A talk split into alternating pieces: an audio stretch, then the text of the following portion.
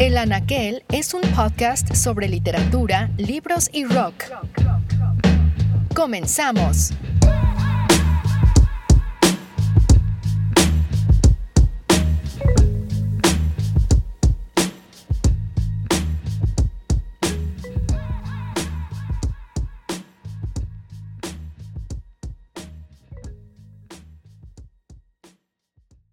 Bienvenidos a la última edición de 2019 de El Anaquel. Los que han seguido algunas de mis publicaciones sabrán que tengo una predilección por los raros, es decir, aquellos escritores que se salen de la norma y exploran desde el absurdo hasta lo sórdido. Este episodio va de estos. La selección musical, por ende, no se puede quedar atrás. Comenzamos con Captain Beefheart and the Magic Band, una banda sesentera de psych rock, extravagante, cómica, pero también contradictoria. Escuchemos la canción Big Eye Beans from Venus. Distant cousins, there's a limited supply. And we're down to the dozens, and this is why. Big eyed beans from Venus. Oh my, oh my. Boys and girls. Está con nosotros Leonardo Teja, escritor, quien recientemente publicó una novela llamada Esta noche el gran terremoto, de la que estaremos hablando en un momento.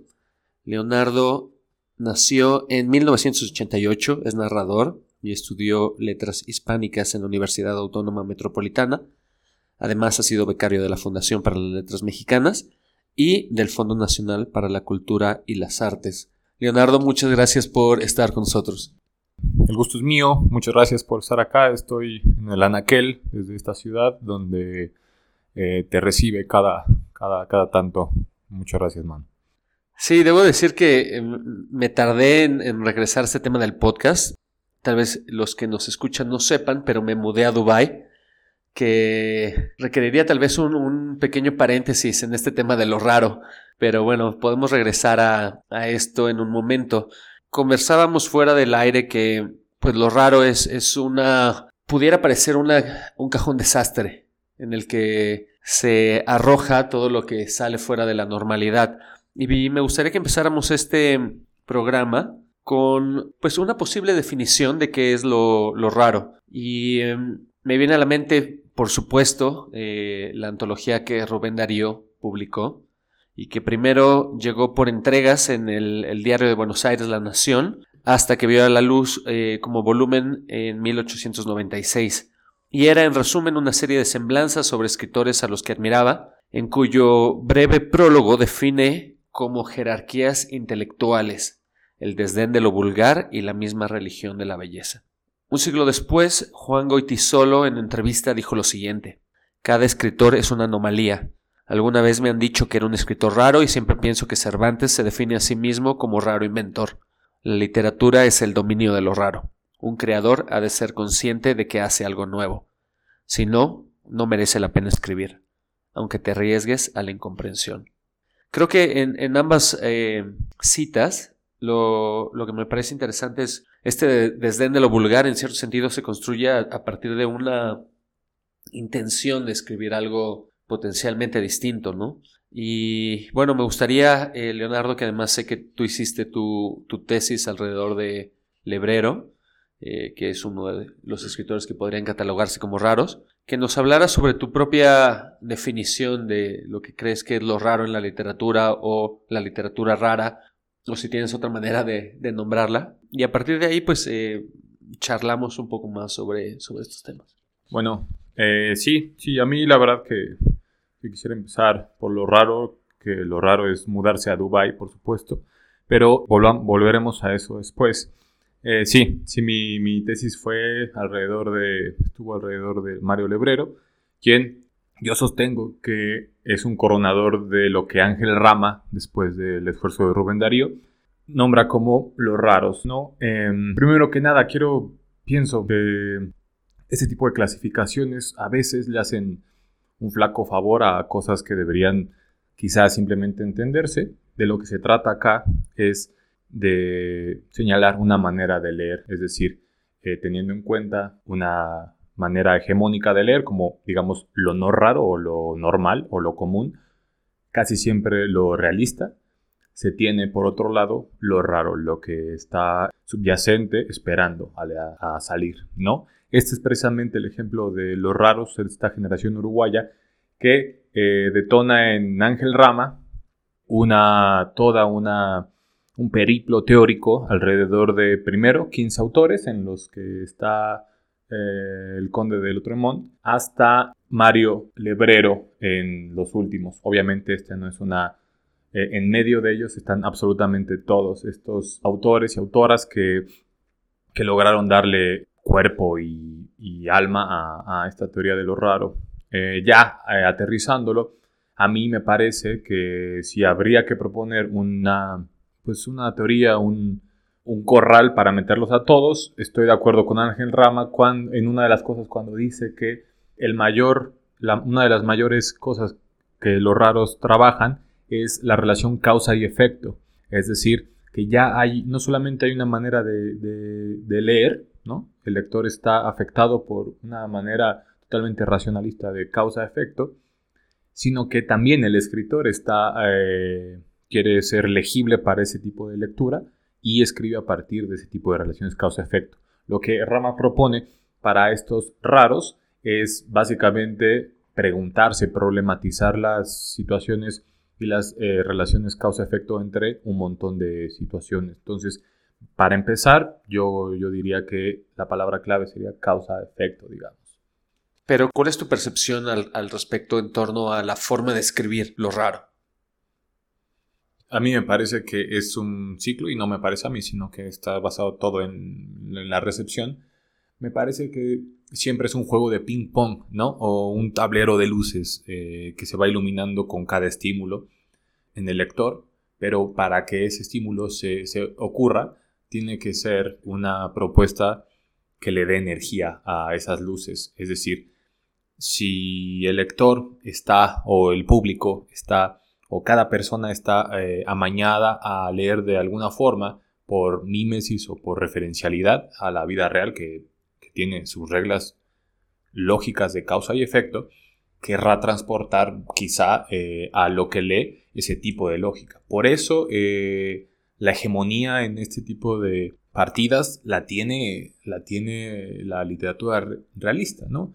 Son muy pocos los casos, por supuesto, eh, el más cercano que tenemos es el, uruguayo, en donde estos raros, este, este encajonamiento alterno, este esta no propuesta realista, es hegemónica. ¿no? En la mayoría de ellos hay una categoría especial para eh, que lo raro, lo absurdo, lo fantástico, todo aquello que no, no, no está bajo el techo de, lo realista, tenga un lugar preciso. Y ese es un cajón con un techo muy bajo que es lo raro, lo absurdo, lo fantástico, sin pensar que esto es lo mismo. Entonces, por eso el caso eh, uruguayo es muy, muy importante para mí, o casi, casi, casi que sudamericano en muchos aspectos, pero eh, enfocándome en el uruguayo, creo que es muy importante pensando que lo que Ángel Rama decía como una, una generación eh, minoritaria pero pulsante, termina siendo la directriz de, de, la tradición de la prosa, por lo menos de estos años, ¿no? Hablamos de Marisa y Giorgio, Galeano estaba por ahí también, y el mismísimo Lebrero que representó el relevo de las, de las letras en ese país. Ahora, siendo lo, raro, lo atípico, ha habido muchos intentos por ordenarlo. Rubén Darío hizo esto con, su antología de los raros, que al final era un homenaje a principalmente los decadentistas. Y posteriormente vimos un esfuerzo similar por un poeta catalán que se llama Pere Jim Ferrer, que a la, a la manera de Darío publicara en 1985 su propia selección, y en cuyo prólogo dijo ¿Qué es hoy lo raro? ¿Quiénes son hoy los raros? Lo raro, claro está, es lo infrecuente. Lo raro es lo inactual. Lo lejano en el tiempo o en el espacio. Escritores, libros, movimientos, países. Para Rubén, lo raro y los raros no podían ser sino lo opuesto a la tradición o lo simplemente ajeno a ella. En tal sentido, lo raro y los raros formaban parte de una estrategia respecto a esa tradición. Eran fuerzas de choque, catapultas contra las murallas desconchadas de la preceptiva. Tanto comulgas con esta definición. Sí, Jim Ferrer siempre tiene... Me, me agrada esta parte, aunque creo que es, por otro lado, una manera de abrirlo, ¿no? Pensando en, términos estructurales, en una tradición literaria, pensaría en alguien raro como podría ser Roberto Art, que iba a contrapelo siempre en, en, la, literatura de su país, dominada en esos años por, por el círculo eh, Borges, ¿no? el círculo Bioy Cázares, Lazo Campo. Eso, eh, eso abriría. Pensando en esta, en esta definición, yo incluiría a, al buenísimo de Roberto Art y también, por supuesto, pienso en el que yo creo que es el más raro de todos, eh, por este tipo de cosas, que es Macedonio Fernández, ¿no? Él incluso llegó a ser tan ilegible que casi, casi se vuelve eh, el autor que le da la espalda al, lector para, para volverse totalmente raro o totalmente antitradicional, ¿no? Aunque se sabe que estaba, sí tiene ciertos eh, acercamientos a la vanguardia, si, si su propuesta, por ejemplo, en el Museo de la Novela de la Eterna o en sus poemarios, eh, sí propone una ruptura total, me parece. Y casi, casi, si no es por el esfuerzo de, paradójicamente, de Borges, es que no, no queda en ese olvido, ¿no? Pero eso me parecería. Sí, quien va atrás de la tradición, quien va al opuesto, quien es ajeno a ella, yo creo que sería alguien raro, pero el problema es que se amplía la, definición de lo raro. Podremos pensar también que hay escritores que tal vez fueron raros en un inicio y después dejaron de ser raros, ¿no? Y pienso el caso de Roberto Bolaño, por ejemplo, otro Roberto que en sus primeros años en México estaba dentro de esta periferia, dentro de lo opuesto a la tradición y posteriormente fue engullido por el canon. ¿Qué tanto lo raro es una armadura y qué tanto al día de hoy termina siendo tan solo otra etiqueta comercial? Bueno, sí, sí, sí, sí. Eh, hay varios ejes en, ese, en esta pregunta y bueno, voy a posicionarme un poco en ella.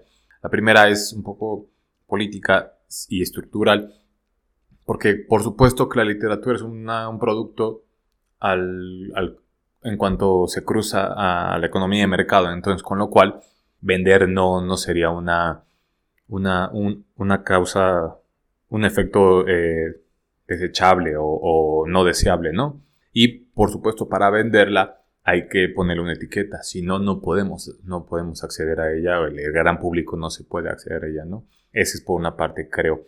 Después, me gusta mucho esta parte de que comentas sobre los inicios y lo que pasa después con un autor.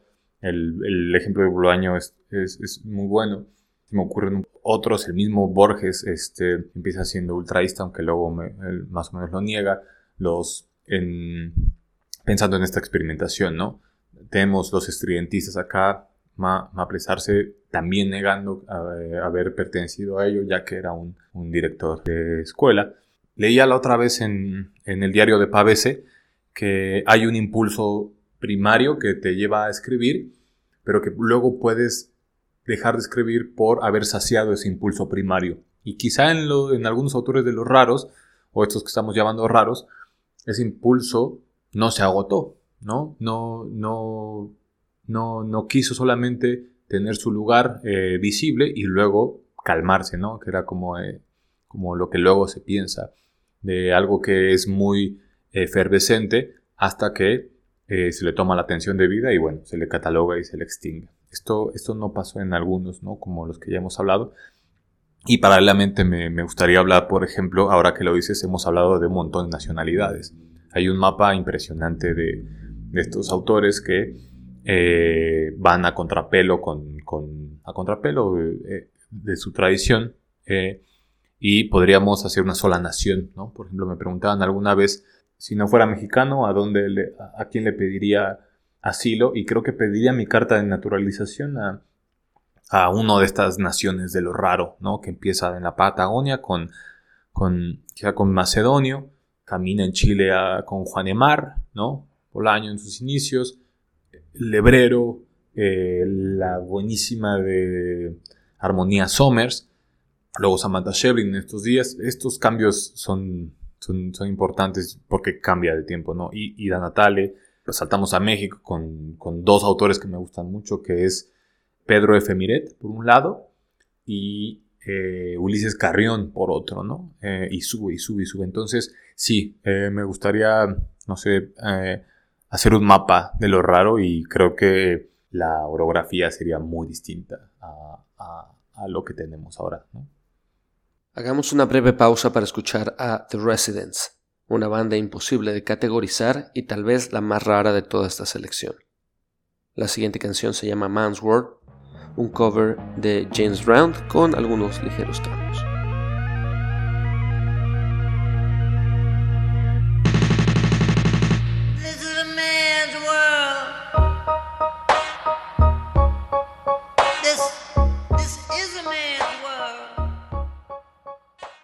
Una parte hemos hablado de la renuncia a la causalidad como una característica de lo raro.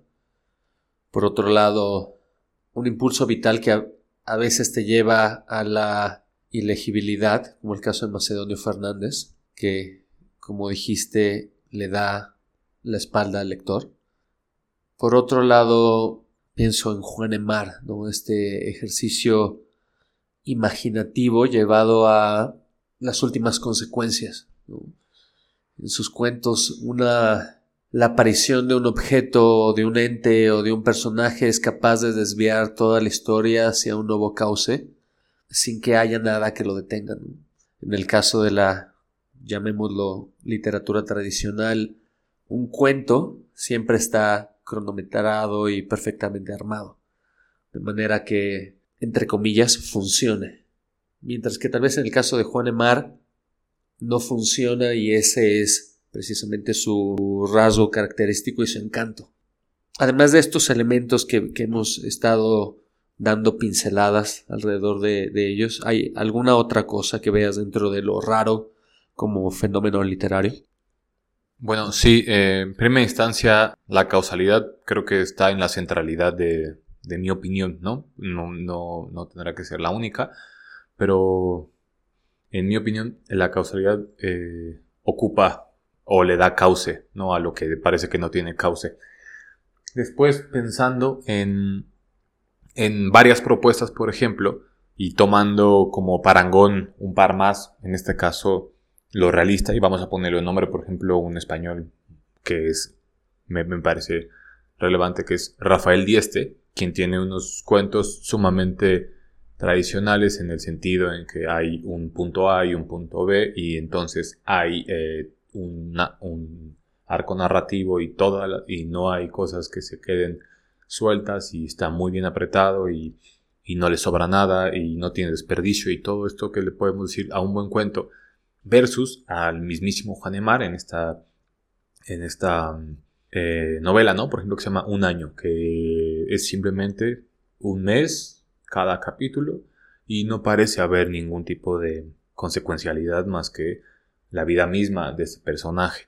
Quizá mucho más realista que, que algo que necesita engranarse mucho más, ¿no? En, en, alguna especie de hipótesis descabellada, yo incluso podría plantear que, que este tipo de textos, este tipo de propuestas llaman tanto la atención de los inconformes porque eh, precisamente hay lectores que no creen que todo embone como parecería embonar, ¿no? O sea, que lo realmente realista es lo deforme. Pienso en algo que dice en tus entrevistas Mario Lebrero, eh, que dice, le hace una pregunta similar como de, ah, sí, ¿qué piensas de lo realista y no lo no realista? Y él habla sobre unos zapatos nuevos y unos viejos, ¿no? Los pone en, en, en perspectiva. Y dice, son mucho más realistas unos zapatos que ya han sido caminados y que tienen desgaste y que eh, se ve que son eh, sumamente personales que unos que están en un aparador totalmente ilesos de vida, ¿no? Algo así dice. Entonces, para mí, no lo sé, haciendo a un lado lo de la causalidad, pensaría que eh, los raros, ese tipo de, propuestas, enganchan, ta, eh, enganchan con los inconformes por eh, ofrecer una, una parte quizá más realista que lo realista mismo. Me gustaría avanzar hacia una cita de un texto de Juan Pablo Villalobos, escritor mexicano, premio Herralde de, de novela, que decía que la mitología de los raros se ha construido mucho por la metodología del descarte. Es decir, que los raros son los ignorados por la crítica, los vilipendiados por las instancias legitimadoras del mundo literario, los desconocidos de los lectores no especializados. ¿Qué opinas de esta eh, definición? Bueno, voy a huir un poco de ella porque la romantización de lo raro, por ejemplo, tendría que ver, no sé si con eh, un no lugar, porque precisamente al decir que no tienen un lugar o que están vilipendiados, ya tienen un lugar. Precisamente lo que yo creo es que el lugar que tienen es muy bajo, ¿no? Es un, tiene un techo sumamente bajo en el cual se mueven. Es un cajón sumamente controlado y al margen de, las grandes propuestas, ¿no? De, pues sí, de lo realista, de lo, incluso de lo fantástico, que lo fantástico sí ha tomado una autonomía impresionante, eh, pero que tiene que ver con la mirada que le ha dado la academia, por ejemplo, ¿no? Tenemos, desgraciadamente, Ángel Rama muere en este accidente terrible en el que va Ibargüendo Goitia también, pero eh, cuando la introducción a la literatura fantástica emerge de, de, la mano de Todorov, se vuelve canon básicamente y en ese momento empieza a desaparecer lo fantástico, pensando en algún tipo de propuesta radical ¿no? de mi parte. Pero eh, en el caso de lo raro, sí tiene un lugarcito muy asignado, muy limpio, muy barrido, en el que el canon le tiene un lugar especial. Lo que, otra vez, eh, regresando a, Uruguay, eh, no ocurrió ahí, porque poco a poco fue paleándose, paleándose, hasta que eh, lo raro fue lo común, digamos.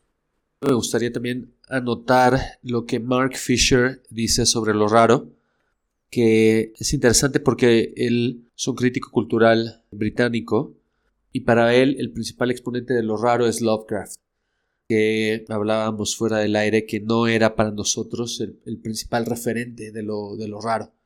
Y sin embargo, él, eh, su definición la lleva a la sensación de lo erróneo. Es decir, lo raro es lo que está fuera de lugar, lo que no debería existir o no debería estar ahí. Y a partir de ahí, pues eh, Mark Fisher desarrolla toda su tesis sobre, sobre lo raro y eh, es un ensayo bastante interesante publicado en Alpha uh, de Kai que se llama Lo raro y lo espeluznante. Voy a leer una cita del libro. Es bien conocido que lo realmente fantástico existe solamente donde lo imposible puede irrumpir, a través del tiempo y el espacio, en una situación objetivamente familiar. Lo que propongo, por tanto, es que en su ruptura con la tendencia de inventar mundos tal y como Don Sani había hecho, Lovecraft dejó de ser un escritor de fantasía y puso su pluma al servicio de lo raro. Una de las primeras características de lo raro, al menos en su versión Lovecraftiana, sería una ficción en la que no lo imposible, sino lo exterior puede irrumpir a través del tiempo y el espacio en una situación objetivamente familiar. Puede que un mundo nos resulte completamente extraño, tanto en términos de localización como por lo que a sus leyes físicas se refiere, sin que por ello sea raro. Sin embargo, la irrupción en este mundo de algo del exterior sí que es un indicador de lo raro. Ahora, ahora que lo menciona eh, en esta definición, que hablaba de mundos, que hablaba de lo no dicho, de mundos imposibles, me parece, estaba pensando que precisamente algo que me gusta mucho de aquello que es lo raro, que se cataloga como lo raro, es que no se limita a lo diegético. Es decir, no hay eh, una propuesta eminentemente eh, de los mundos o de las tramas, sino que en algún punto ataca al lector con sus estructuras. ¿no? Pensaría en que esto ah, podría parecer solo de la vanguardia, pero en lo raro se conjunta, no solamente es causa-efecto, y tampoco solamente son estos mundos eh, alternos al mundo realista, sino que también hay propuestas sumamente eh, eh, ajenas al lector que está acostumbrado a leer parrafadas, parrafadas tras parrafadas desde que inicia hasta que cierra el libro, si lo acaba, sino esta parte que le obliga al lector a eh, participar, algo que no es muy, quizá no es muy común, ¿no? Y entonces eso también eh, tiene que ver con lo raro. Pienso en otro estadounidense que se llama Richard Brautigan, quien para mí también tiene eh, por lo menos una villa en, esta, en este territorio de lo raro. En su novela, bueno, tiene varias, pero La pesca de truchas en América representa eh, esta parte de lo raro que juega con estructura, que juega con eh, la trama y la propuesta es redonda en esta lógica de lo raro, ¿no? Esto por menos me interesa mucho también. Eh, valdría la pena que hiciéramos una genealogía de lo raro. Un intento de genealogía, digámoslo honestamente. Hacer unas pinceladas sobre cómo podríamos trazar una posible historia de lo raro. Discutíamos fuera del aire, tal vez, que podría, se- sería posible tal vez ir a- incluso a la Biblia y pensar en qué en la Biblia sería lo raro. Y bueno, me gustaría que repitieras un poco lo que mencionabas hace un momento. Pues yo creo que lo raro, aunque yo sé que los todorovianos dirán, hay una explicación, entonces es fantástico, maravilloso o lo que sea. Ahora supongo que ya habrán visto que no le tengo mucho afecto a este tipo de, de categorización y a casi que a ninguna, pero eh, lo raro es que te hable una zarza ardiendo y te diga, llévate a tu pueblo, sobre todo en un, en un contexto como ese. Lo raro también tal vez sería el éxtasis místico, ¿no? las descripciones de Santa Teresa de Jesús o de San Juan de la Cruz alrededor del, del encuentro con, con el amado y el amado es, es Dios y no sé, en el caso de Santa Teresa esta descripción casi orgásmica de, de esa comunión es... Sí, sí, sí. Giordano Bruno podría ser uno de los raros, ¿no? Esta propuesta anti, totalmente anticlimática, totalmente a, contrapelo, totalmente podría ser lo raro, ¿no? Leía la otra vez eh, La sombra de las ideas. No hay nada más raro que esas ruedas que intentan enseñarte a memorizar. Giordano Bruno sería. Hay una especie de superposición entre lo raro y lo, y lo mágico, ¿no? Sobre todo en el, el caso de Giordano Bruno. Y todas estas lecturas, eh, el sufismo, la cábala, también podrían entrar como una rareza dentro del pensamiento religioso. ¿Pondrías a lo gótico como raro en su momento? No, no, no, no me parecería eh, raro como estamos dialogando, porque era muy medido. Lo gótico sí era incluso hasta institucional, me parece. Siguiendo esta posible genealogía, el decadentismo, que de hecho es el punto de entrada para Rubén Darío para su antología, sería parte de lo raro. Aunque no bajo la- las definiciones que hablamos en un inicio, sino tal vez sobre el simple punto de vista de salir de lo convencional, dinamitar las convenciones sociales y morales de aquel tiempo y ofrecer pues un punto de vista original, nuevo, a lo que en aquel entonces se venía, se venía tratando. Sí, como una especie de área de renovación pre-vanguardista. Luego, quizá lo raro es una genealogía literaria exclusivamente, aunque era muy difícil que fuera exclusivo en este periodo.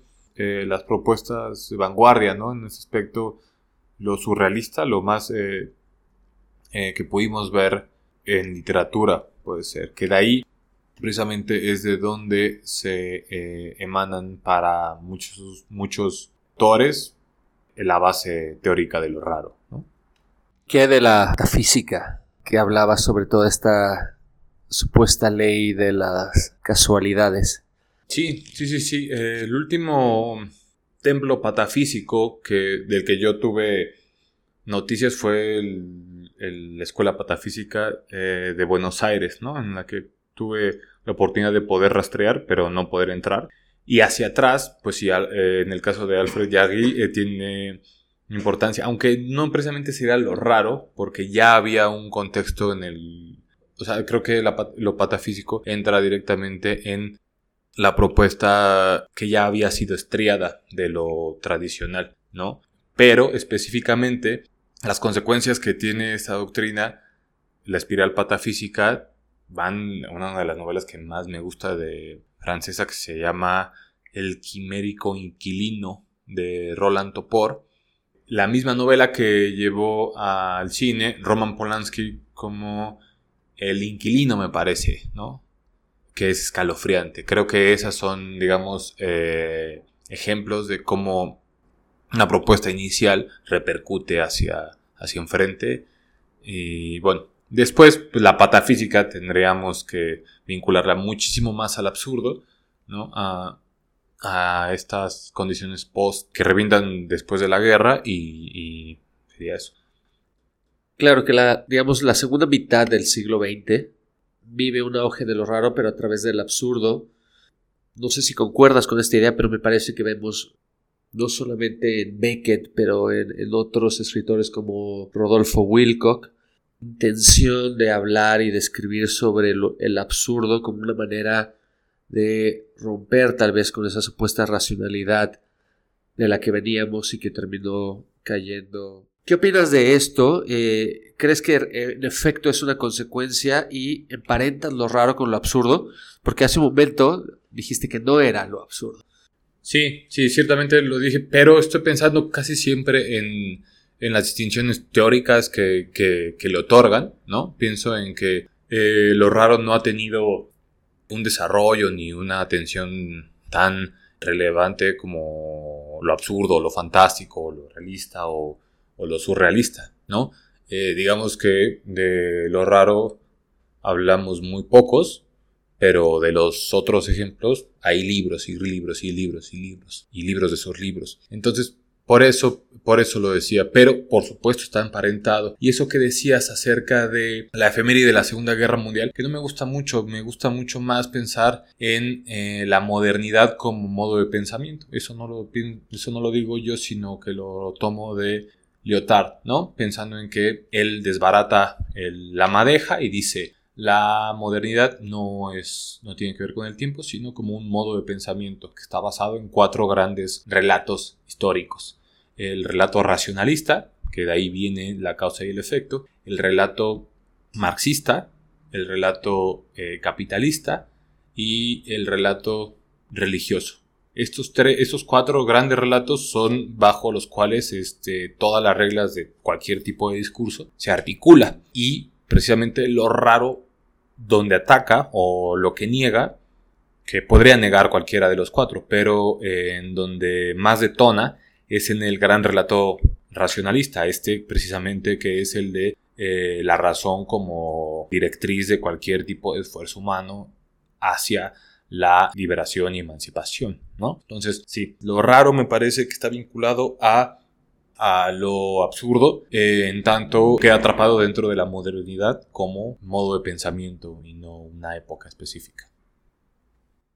Llegamos al siglo XX y me gustaría tal vez hacer una especie de recapitulación de lo raro mexicano.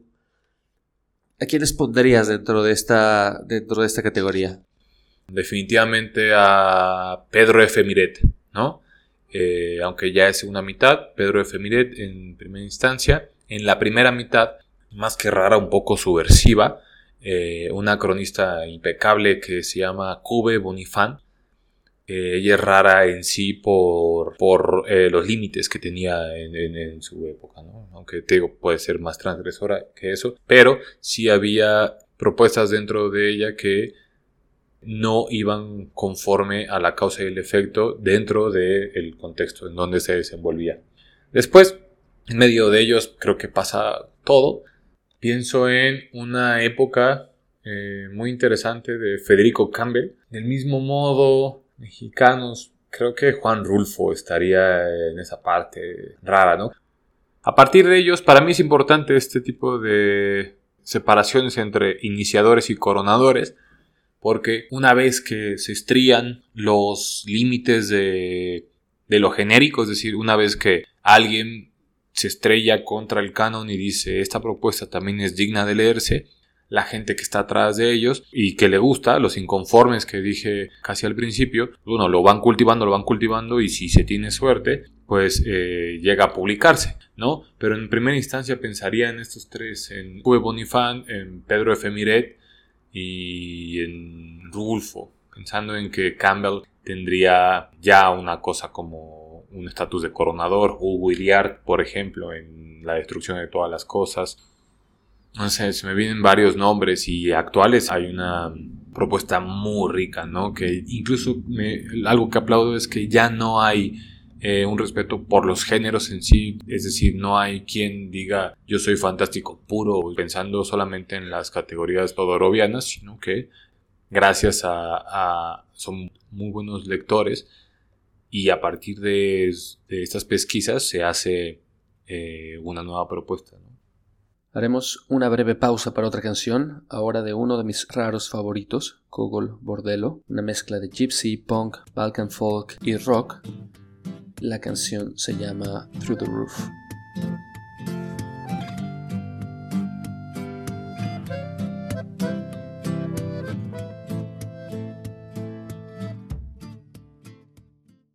Y eh, bueno, me disculpo por uh, mi voz nasal de resfriado, que en este caso es lo raro. Y no es casualidad que Leonardo nos esté hablando sobre lo raro porque con su novela Esta noche del gran terremoto justo se ha convertido en uno de los nuevos raros de la literatura mexicana. Su novela tiene como personaje principal a Diego Pirita, quien comienza a trabajar como recepcionista en un hotel de, de paso y las primeras instrucciones que recibe Diego dejan una cosa en claro. Sin importar lo que ocurra, una de las habitaciones debe mantenerse siempre desocupada para recibir a un cliente distinguido. Este cliente se llama el Gran Terremoto. Podría llegar en los próximos minutos o podría llegar dentro de muchos años. Lo único seguro es que no avisará.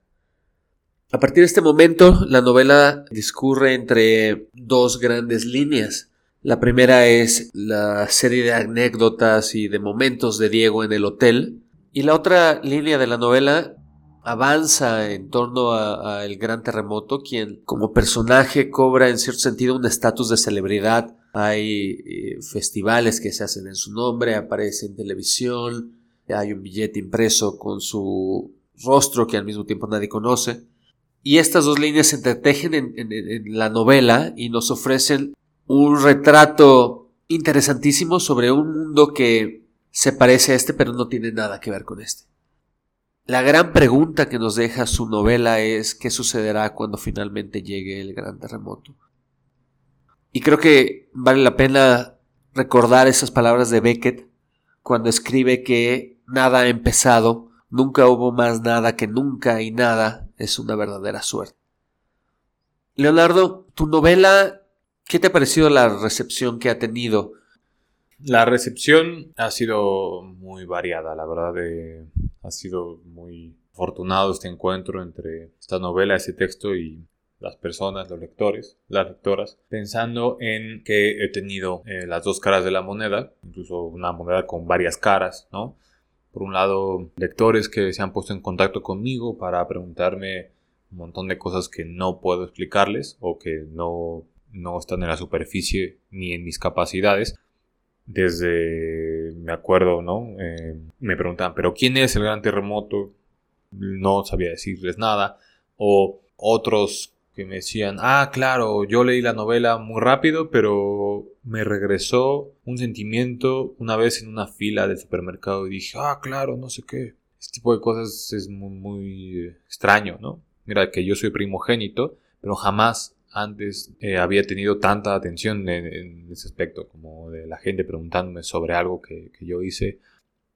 Después, en la crítica, eh, me han llegado comentarios desde, no sé, desde reseñas como la de la revista que, La Tempestad, que me puso como un autor emergente del 2018 hasta el contacto de un traductor de un eh, eh, seminario de traducción en, Quebec, ¿no? Donde me preguntaba una serie de cosas que yo no podía contestarle, como si la mujer que aparecía en una de las partes de la novela era la Virgen María, porque claro, soy mexicano y como está vinculado el número 12, entonces no había lugar a duda de que fuera la Virgen María. Le dije que la...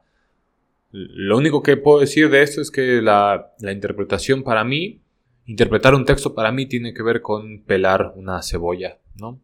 Hay un corazón inexistente que uno busca sacando capas y capas y capas, totalmente seguro, cada vez más, hasta que se termina la, la, la cebolla y se da cuenta de que el, el centro era de aire.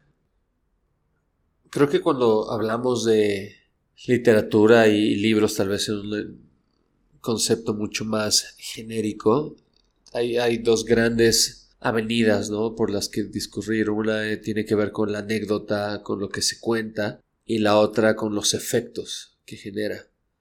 Al escribir esta noche el gran terremoto, ¿llegaste en un momento a alguna especie de revelación en torno a los posibles efectos de tu libro?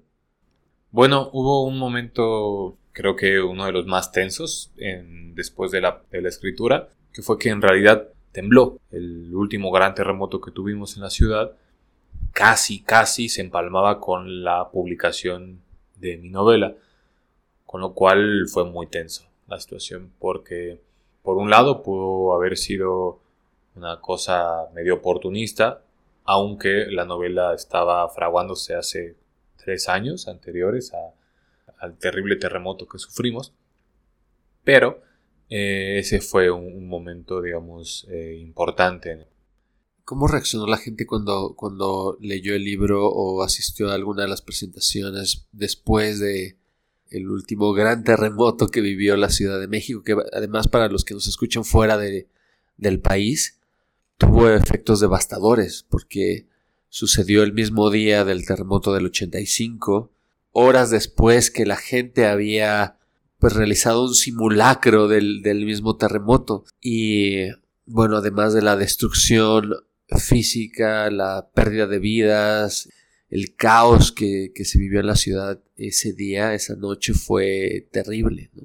Y tu novela llega como una especie de vaticinio al respecto y, y nos habla en cierto sentido de las expectativas, nos habla también de, del absurdo cotidiano, de pues estas convenciones que hemos inventado alrededor de la vida y que si nos detenemos un momento tan solo a analizarlas, no tienen absolutamente ningún sentido.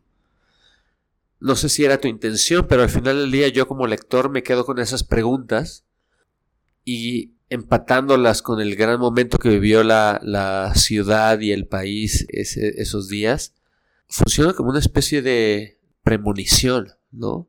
Que sé que tu intención no era esa, pero al momento de desapegarte del texto y verlo en esa, bajo esa luz, ¿qué sensación te, te generó? Sí, claro, es, es muy fácil predecir cosas que van a pasar de todos modos, ¿no? Eh, con lo cual, hacer una novela sobre el terremoto va a llegar un momento, o iba a llegar un momento en, en, el que fuera coyuntural.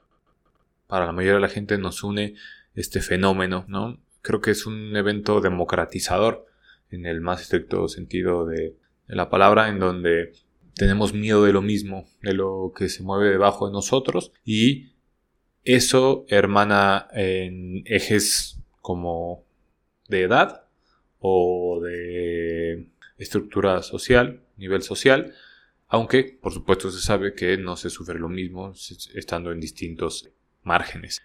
Pero eso es eh, lo que pasó con la novela, ¿no? Eh, yo no diría como predicción porque te, lo repito, eh, iba a pasar, digamos que fue un riesgo medio inconsciente que tomé hacer una novela sobre algo que iba a pasar de todos modos. Aunque desde la, factura de la, de la trama yo busqué algo que pudiera estar, pudiera ser referente para la gente, ¿no? Y el terremoto, por lo menos en esta ciudad y seguramente en un montón de ciudades en donde esto que atravesar una falla tendrá sentido o eso es mi esperanza. ¿Cuál es tu gran terremoto o tu terremoto personal? si me pongo en los zapatos de mi narrador o de mis personajes, quizá hubo grandes terremotos, muchos, en muchos momentos de, de mi vida, o la espera de grandes terremotos en muchos instantes, ¿no? En, la novela se plantea que eh, nada, absolutamente nada va a poder avanzar hasta que llegue el gran terremoto, ¿no? Eh, es decir, que en una, lo he dicho en un par de ocasiones, que en una especie de eh, vista maniquea de la existencia, si se le ve como una fórmula en la que está el pasado, el presente y el futuro, ¿no? Esto lo tomo de Jean-Paul Sartre. Si el futuro tiene que ver con el arrojo desde el presente, pensando en que el pasado no tiene ningún tipo de eh, cambio posible, empecé a diseñar la, la novela como una fórmula trunca en donde el- la, la parte del futuro estuviera totalmente eh, imposibilitada hasta que no llegara algo. Entonces, en ese aspecto, creo que he vivido no solo uno, sino varios, ¿no? De esos momentos en los que no puedo seguir avanzando hasta que algo ocurra, algo que he estado esperando demasiado. No lo sé, eh, puedo trivializarlo como la espera en casa después de que los padres van a trabajar y tú esperas como niño, en las tardes de soledad adolescente o en la universidad cuando esperaba sentado en las bancas, ¿no?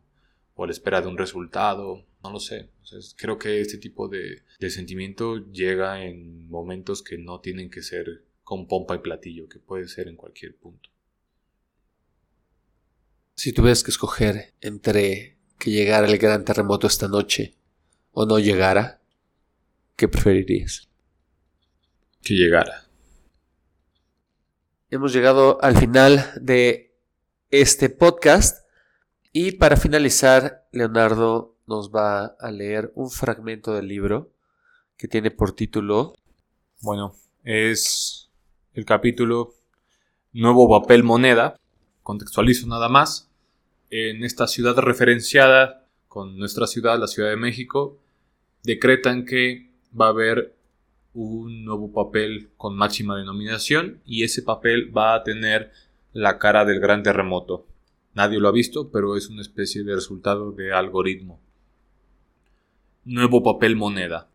En cuanto colgué el teléfono, abrí la carta oficial. Por la prisa desgarré el sobre, estropeando un poco la esquina de un tríptico anexo. Se trataba del comunicado donde anunciaban la impresión del rostro del gran terremoto en el billete de mayor denominación.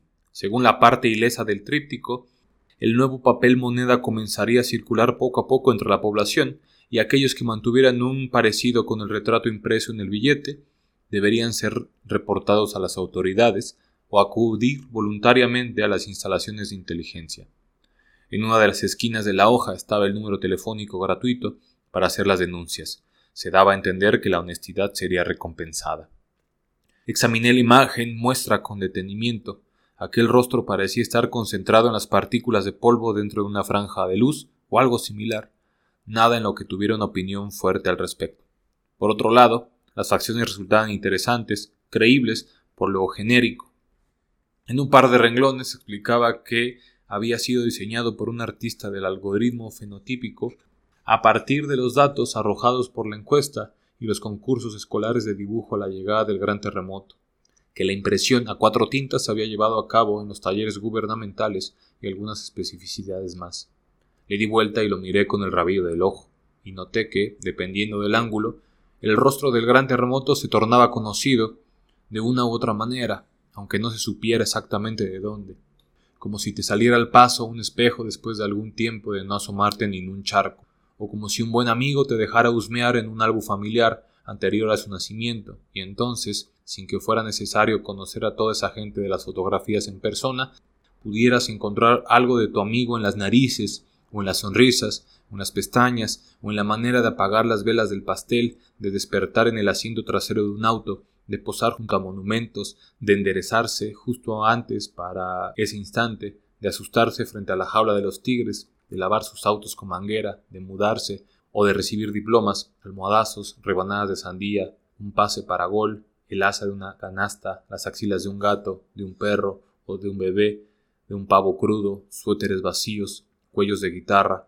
orejas de tazas, lomos de almanaque, de novias, de su abuela y de su abuelo, de sus tías y su padre niño, su madre estudiante, novia, convaleciente de una cesárea, junto antes de que la enfermera le entregara a ese amigo tuyo o de cualquiera, no importa, todo el mundo en el lado principal de un billete, según mi percepción de esa noche. Todo autor busca una tradición en la que inscribirse, consciente o inconscientemente, a través de la suma de sus lecturas y filias. El paisaje de los libros en el que se nos machacan listas de los libros más vendidos como señal de calidad es el hervidero idóneo para una revolución, la de los nuevos raros. Leonardo, muchas gracias por acompañarnos en el Anaquel. ¿Y algo que quieras añadir? Nada, creo que, que dijimos nada y eso está buenísimo para, para este podcast de los raros. Gracias y los dejamos con una última canción.